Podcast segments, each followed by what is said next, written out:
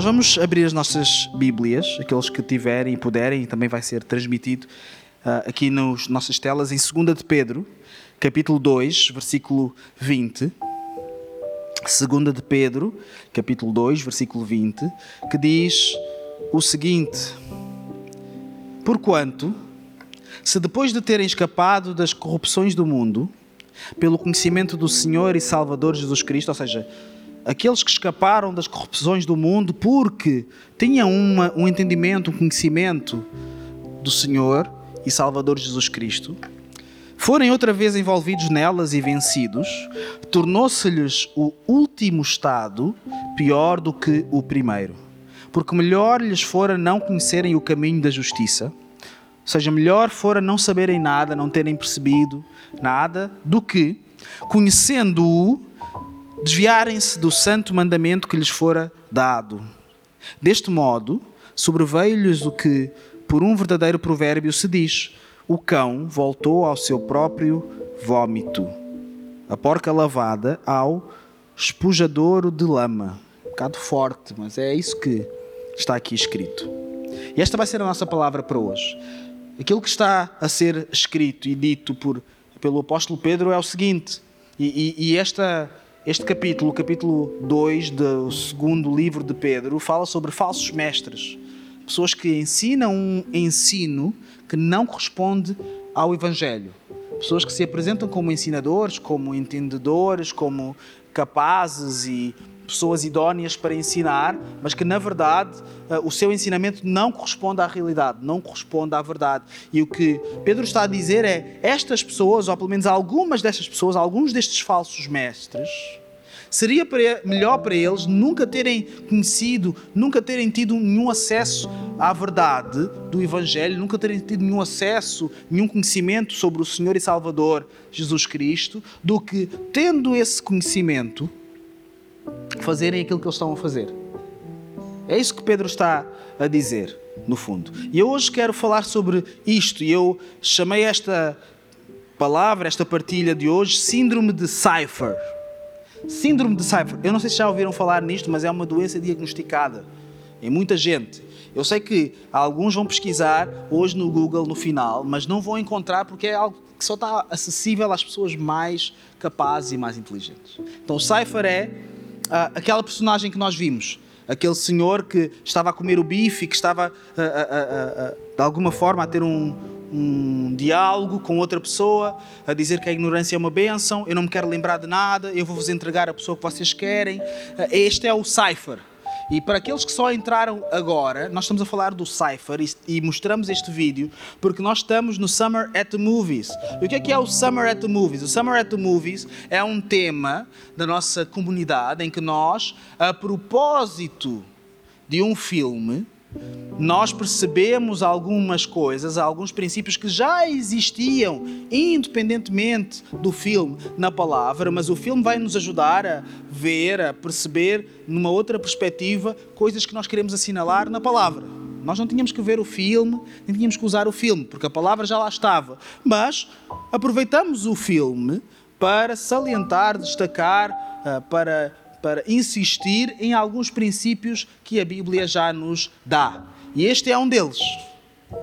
Porquê? Porque o que este Cypher está a fazer é, para aqueles que não viram o vídeo, entraram agora, e, e aqueles que não viram o filme, mas que disseram que viram e que o Senhor vos perdoou. Uh, o Cypher, ele é uma das pessoas que sabe que a Matrix é uma ilusão. A Matrix é basicamente é um programa, é, um, é uma matriz, uma matriz informática, a qual uh, muitas pessoas estão ligadas sem se perceberem no filme, e essas pessoas elas vivem na, no, no Matrix, na matriz, como se estivessem a viver uma vida real, como se existissem realmente, como se aquilo que estivessem a ver e a experienciar fosse real, mas na verdade tudo aquilo é uma produção do programa informático. E, e, as pessoas percebem isso apenas quando se libertam do Matrix. Então, a certa altura, no passado, este Cypher, esta pessoa que nós vimos, ele se libertou da Matrix. Ele percebeu: a Matrix é, é uma ilusão.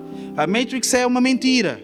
Uh, eu sou uma pessoa real e a minha realidade está fora desta Matrix. Como alguns de nós, quando nós nos convertemos, percebemos isso. A vida que eu andava a viver era uma mentira.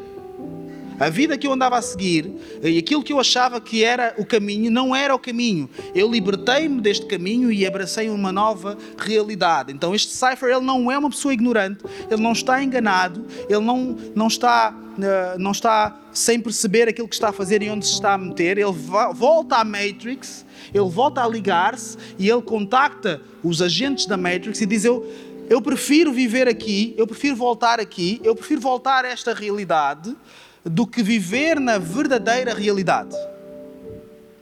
Eu estou cansado de estar na verdadeira realidade, eu quero voltar à, Matrix, mas olhem, eu não quero lembrar de nada. Façam de mim alguém, façam-me um reset na minha memória, tornem-me um ator, uma pessoa importante, o que for. Eu, eu só quero ser feliz, eu só quero paz, eu só quero tranquilidade.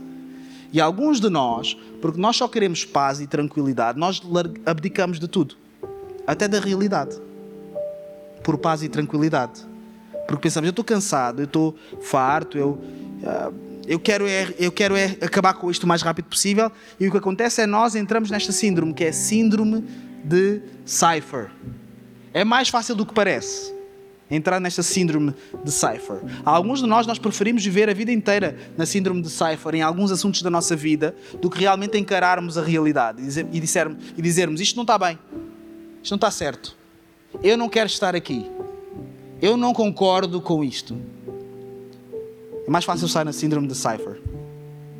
Então eu tenho alguns pontos, mas antes de avançar para estes pontos, a, o grande resumo desta síndrome de Cypher está nesta frase que eu vos vou dizer a seguir, que é e que é aquilo que nós lemos eh, por outras palavras, pior do que conhecer Deus, pior do que conhecer Deus, a escolher outros deuses sabendo quem Deus é. Há, há coisas piores do que conhecer a Deus. Há pessoas que têm um acesso e cada um de nós tem a sua experiência, nenhuma experiência é igual a outra, há sempre coisas diferentes, mas uh, há pessoas que têm acesso a, a Deus, acesso ao Evangelho, acesso à palavra, mas ainda assim escolherão, escolhem. Às vezes nós que estamos aqui escolhemos, até durante alguma fase, servir a outros deuses, servir a outra coisa qualquer, mesmo sabendo quem Deus é. Então, para, para aqueles de nós que olhamos para o Cypher como como é que é possível? Este homem ele sabe que aquilo é uma ilusão, que aquilo é um programa informático e volta para lá. Como é que é possível? Ah, esta pessoa ela olha para aquilo, não sabe que não é a realidade e diz: a ignorância é uma bênção, eu prefiro viver num programa do que viver na realidade. Mas a verdade é que isso é a realidade de muita gente. Muitos de nós preferimos viver numa matrix qualquer a vivermos na realidade. Muitos de nós nós conhecemos a realidade e isso nos é Uh, nos é garantido através do conhecimento de Cristo, que é quem nos abre os olhos da realidade, mas ainda assim escolhemos outros deuses sabendo quem Deus é. Então eu quero partilhar convosco três pontos. E o primeiro é este: é possível voltar ao lugar de onde escapamos, e nós de alguma forma já entramos neste ponto. É possível nós voltarmos a um sítio que era uma prisão. É possível nós voltarmos a um sítio tóxico. É possível nós voltarmos a uma situação de onde nós já saímos, de onde já nos deram a chave para a saída daquele cativeiro e nós voltarmos lá e fechamos a porta e trancamos e engolimos a chave. Isso é possível. O que a Bíblia nos garante é isso. Nós acabamos de ler. Pedro, ele não está a falar de uma realidade potencial, ele está a falar de falsos mestres reais. Ele está a dizer: há pessoas, há falsos mestres que sabem que aquilo que estão a ensinar não corresponde ao Evangelho. Eles não estão só enganados. Eles estão a enganar sabendo que aquilo que eles estão a dizer não corresponde à verdade. Não é uma coisa nova, não é uma coisa moderna, não é uma coisa dos nossos dias. A igreja primitiva, como alguns de nós gostamos de chamar, já vivia esse dilema. E nós também vivemos. De que, para alguns de nós, essa possibilidade, infelizmente, vai se concretizar. Nós vamos voltar a sítios de onde escapamos. E sabem, há sempre um motivo que leva alguém a regressar para onde nunca deveria ter regressado. Há sempre um motivo. Há sempre um, uma razão. Nós não temos que concordar, mas há sempre um motivo. E há alguns motivos que até são bem. que, que podem despertar a nossa compaixão. Por exemplo, há pessoas que regressam para sítios onde não deviam regressar porque estão cansadas. As pessoas estão cansadas. As pessoas estão agastadas. As pessoas percebem que viver na realidade também não é sim um mar de rosas. Viver na realidade também não é só andar de vitória em vitória. Viver na realidade não é só eu vou me sentir bem para sempre. Eu vou estar, eu e Jesus, para sempre num sentimento de, de bondade e boa onda e tudo vai ser bom. Quando nós entramos na realidade, nós descobrimos que o que é bom é mesmo bom. O que é realmente bom é incrível. É mesmo bom. Até as coisas mais simples. Exemplo, eu como uma comida e eu penso, pá, isto é mesmo bom, pá, Deus é bom. Que incrível, incrível. Picanha, incrível. Eu só estou a dizer isto porque há, alguns irmãos que querem oferecer comida e assim eu sinalizo já que é picanha. Mas o que é mau é realmente mau. O que é mau é horrível. O que é mau não tem outra escapatória, dói mesmo. Não há mais nada. É, é realmente mau. O que é bom é realmente bom, mas o que é mau é realmente mau. E as duas coisas, elas existem na realidade. E isso custa por vezes e cansa por vezes e agasta-nos por vezes. E então algumas pessoas elas sentem esta tentação de desistir. Mas valeu ignorar isto e mais valeu voltar para onde eu estava, porque onde eu estava, pelo menos, eu não tinha que pensar nessas situações. Onde eu estava, eu não tinha que me preocupar com, com fazer o que Deus quer e, e, e sacrificar-me a mim mesmo e seguir a palavra, mesmo quando a palavra diz coisas que eu não quero fazer. Eu não tinha que me preocupar com isso. E eu agora tenho que me preocupar com isso. E eu vejo montes de pessoas à minha volta a viverem as suas vidas tranquilamente ou aparentemente tranquilamente. E eu queria ser só como elas. Eu não queria ter estes dilemas, isto cansa. Então há algumas pessoas, elas vão regressar para onde nunca deveriam ter regressado porque estão cansadas. Estão cansadas de estar do lado do bem e de perceber que às vezes estar do lado certo não faz todas as coisas saberem bem. Às vezes estar do lado certo significa levar pancada. Às vezes estar do lado certo significa nós não sermos compreendidos nunca. Ninguém vai te compreender às vezes, porque tu estás do lado certo, por eu estar do lado certo, se isso acontecer. Às vezes estar do lado certo significa sermos as únicas pessoas que estão do lado certo. E ser a única pessoa que está do lado certo é horrível. Toda a gente gosta de estar do lado certo com todo mundo.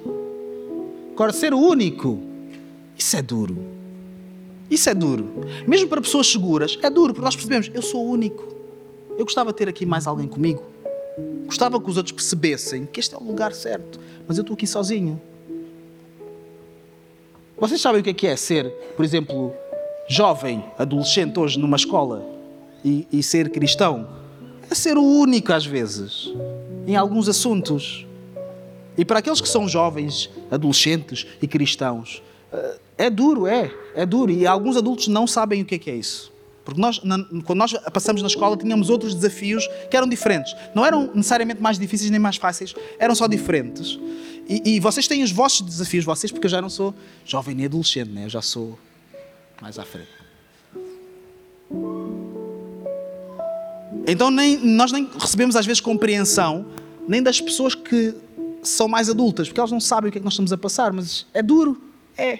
A realidade é dura, é. É verdade. Isso cansa. Algumas pessoas, elas voltam para sítios onde não deviam regressar porque também são magoadas na realidade. Elas, elas pensam, eu fui magoado porque fui enganado numa ilusão. E fui para a realidade. Mas na realidade também fui magoado.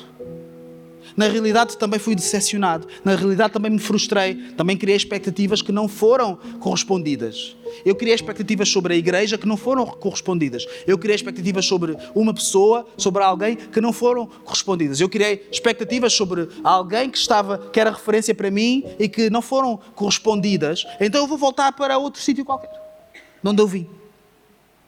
Então há um motivo sempre que leva alguém a regressar para onde nunca deveria regressar. Isso não nos ajuda a concordar com isso, mas nos ajuda a compreender. E porque nós compreendemos, nós ficamos mais atentos, porque pode nos acontecer a nós também. um dia podemos ser nós os tentados, aqueles que nunca foram, tentados a regressar aonde não deveríamos ter, nunca, nunca deveríamos ter regressado por causa destas coisas ou outras que não foram mencionadas aqui. Então, sim, é possível, sim, nós regressarmos a sítios de onde escapamos. E o segundo ponto é este: é possível nós conhecermos o caminho e desviarmos-nos dele. Porque alguns vão dizer: ah, a pessoa regressou de onde escapou porque a pessoa nunca compreendeu bem, nunca conheceu o caminho realmente. Mas não é isto que Pedro está a dizer, com todo o respeito por outros entendimentos. O que Pedro está a dizer não pressupõe isto.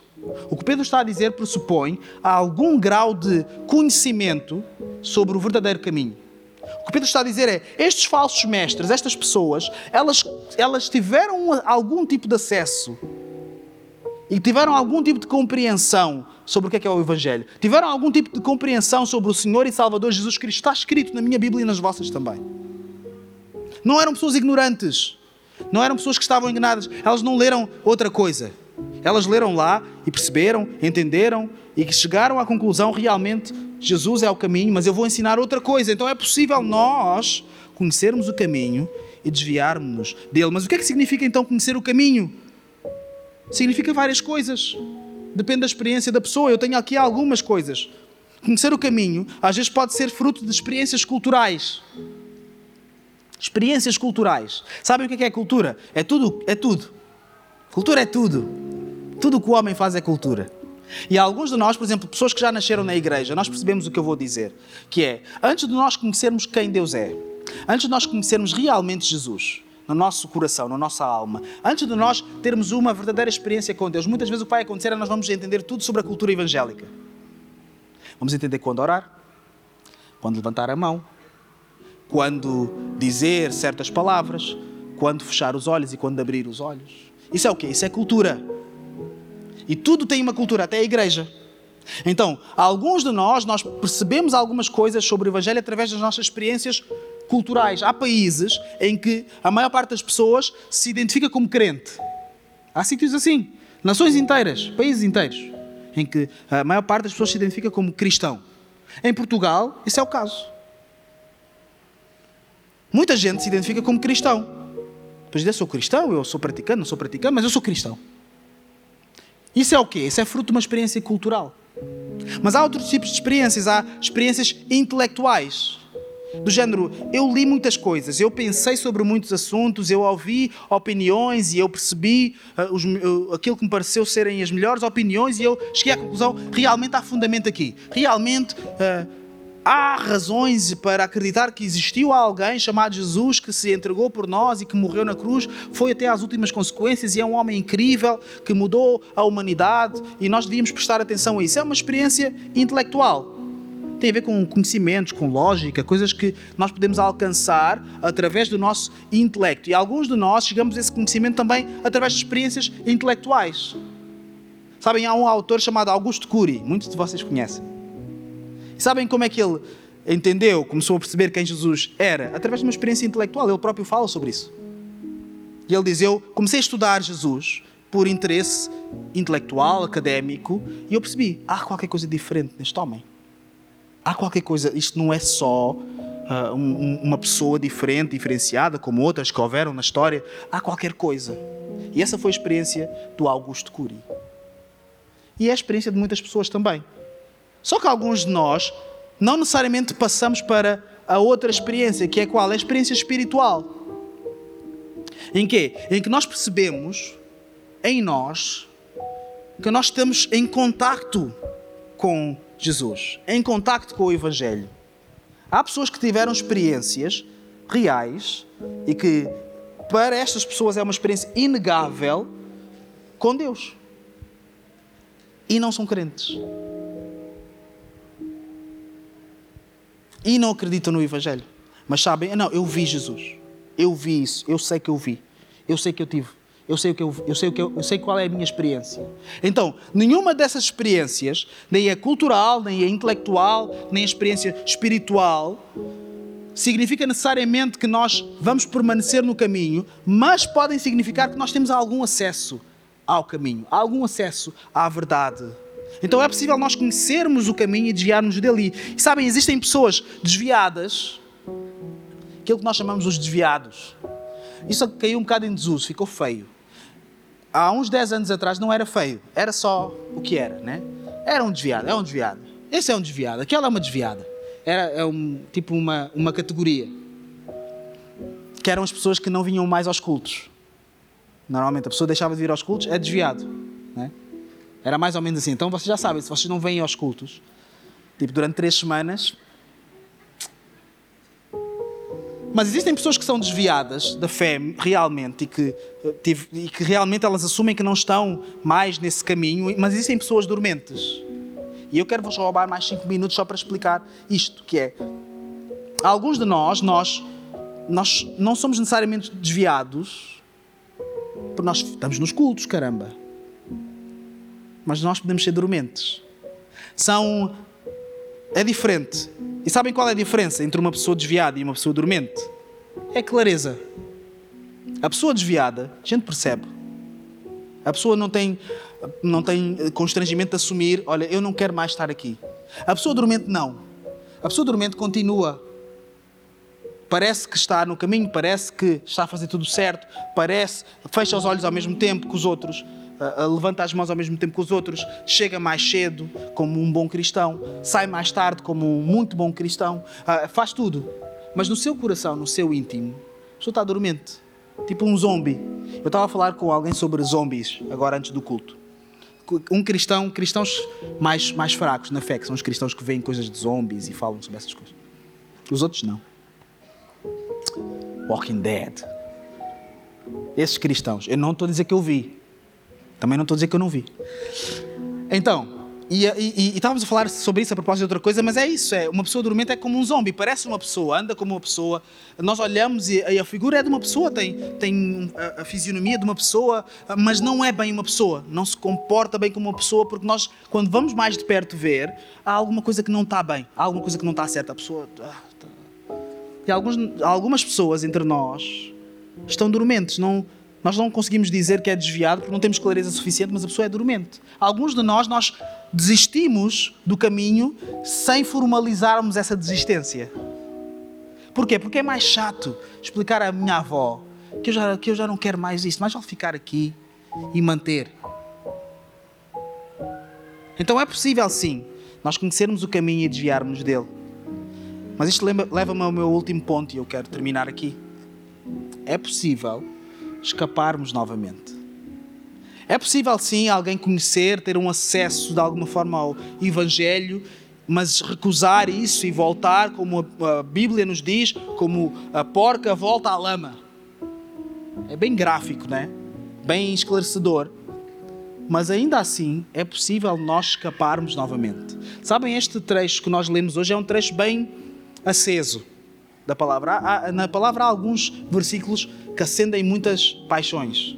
Este é um deles. Uh, existem alguns uh, cristãos que eles olham para este versículo e percebem que uh, as pessoas que voltam e que um acesso a, a, ao conhecimento de Jesus e que voltam nunca foram crentes. Nunca foram, nunca se converteram realmente e por isso é que voltam. Há outros cristãos que vão dizer: não, as pessoas tiveram conhecimento que até pode ter sido real, uma conversão real, mas perderam isso e por isso é que voltaram. Porque perderam esse uh, o elo que tinham que era verdadeiro. E há uma discussão sobre quem é que tem razão. Uh, e eu, uh, e eu, obviamente, estou acima dessa discussão e eu sou de Jesus e essas coisas. Então é um versículo, é um trecho da palavra bem aceso, mas quer tu pertenças a um grupo ou outro, ou seja, mais perto de um tipo de opinião ou de outro, ninguém discute o seguinte: que Jesus o Evangelho, a boa nova do Evangelho, é capaz de regenerar e salvar e resgatar, mesmo aquele que volta várias vezes à lama. Ah, mas é a primeira, ele quando é resgatado é, é realmente a primeira vez. Podemos discutir isso, mas, mas Jesus pode, pode. Ah, não, ele cada vez que volta, uh, sai, volta à lama e sai, ele tem uma nova conversão. Uh, ok, mas tu concordas que Jesus ele salva? Concordo. Então nós podemos dizer, podemos ter unidade e consenso nisso que é possível escapar novamente. É possível escapar novamente. Eu quero terminar com isso e quero convidar aqueles que puderem ficarmos de pé, quero convidar o grupo de louvor a preparar-se, porque nós vamos cantar uma canção também. Porque nós somos pessoas diferentes e temos, uh, temos um caminho diferente, temos percursos diferentes. Alguns de nós, nós percebemos nesta palavra que nós somos aqueles que, que estão sempre a entrar e a sair. A entrar e a sair da lama. Uh, nós entramos na lama e ah, eu quero sair e saímos e ah, eu quero voltar, etc. Ok. Uh, outros de nós, nós não nos identificamos necessariamente com isso. E nós olhamos é para os outros, os outros que estão sempre a entrar e sair da lama. Mas o que eu quero enfatizar hoje é que é possível nós escaparmos novamente. E nós podemos fazer isso de tantas maneiras. E uma das formas de nós fazermos isso é nós dizermos algumas coisas e proclamarmos algumas coisas. Pode ser pela primeira vez. Talvez para, para algumas pessoas aqui, nós estamos na lama. Tudo bem, é possível escapar. É possível sair novamente. Não, não, não é necessário preencher um formulário, perceber, é a primeira vez que estás na lama, é a segunda, e como é que foi? Não, é possível escapar novamente. O Senhor é Senhor suficiente para nos retirar da lama, para nos retirar de sítios onde nós insistimos em regressar. O que nós podemos fazer é perceber e abrir os nossos corações e fazer a nossa parte para aceitar isso. E uma das maneiras como nós fazemos isso é através do louvor e adoração. E sabem que muitos de nós até desistimos no louvor e na adoração. Nós já não louvamos da mesma forma, nós já desistimos. Isso é só canções boas e moral boa para as crianças, para criar bons cidadãos. O Evangelho não é para criar bons cidadãos.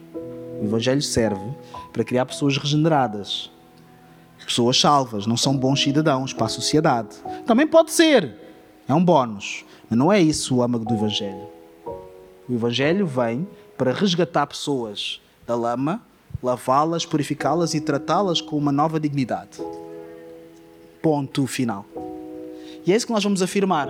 Nós vamos cantar isto. Nós vamos dizer que nós temos alguma coisa para dar, nós queremos dar alguma coisa, por mais simples que seja, por mais pequeno que seja, por mais uh, singelo que seja o passo que nós vamos dar, é aquilo que nós temos para oferecer e nós queremos oferecer isso. Há várias alturas na palavra em que uh, o escritor, o autor, ele, ele fala como se estivesse a falar a sua própria alma.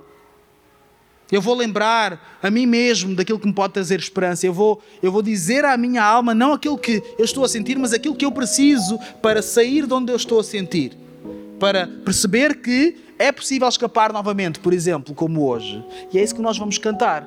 Então, não, eh, eu não sei muito sobre de onde nós precisamos de escapar, eu sei que nós podemos afirmar isso na nossa vida. E para aqueles de nós que já escapamos, nós podemos afirmar: é possível escapar porque eu já escapei. Ainda bem que eu já escapei e que eu não voltei, é pela graça do Senhor. Houve quem tivesse voltado, podia ser eu. Eu não voltei. Glória a Deus. Então é isso que nós vamos afirmar como igreja. Eu gostaria de convidar a todos nós a não deixarmos que a síndrome de Cypher nos roube o momento que nós vamos ter agora que nos roube com tanto cinismo, nós percebemos, ah, está ali o irmão, ele está a sentir da parte de Deus, mas olha, a ignorância é uma benção, mais vale não sentir nada, porque isso aí vai trazer muita complicação. Eu já tive aí. Eu prefiro é estar na ilusão. Não, eu quero, eu quero estar na realidade, com as dificuldades que ela tem, mas estar com Deus, porque é Ele quem me tira das lamas que me envolvem. Amém? Podemos fazer isso em nome de Jesus. Amém. Deus ricamente vos abençoe.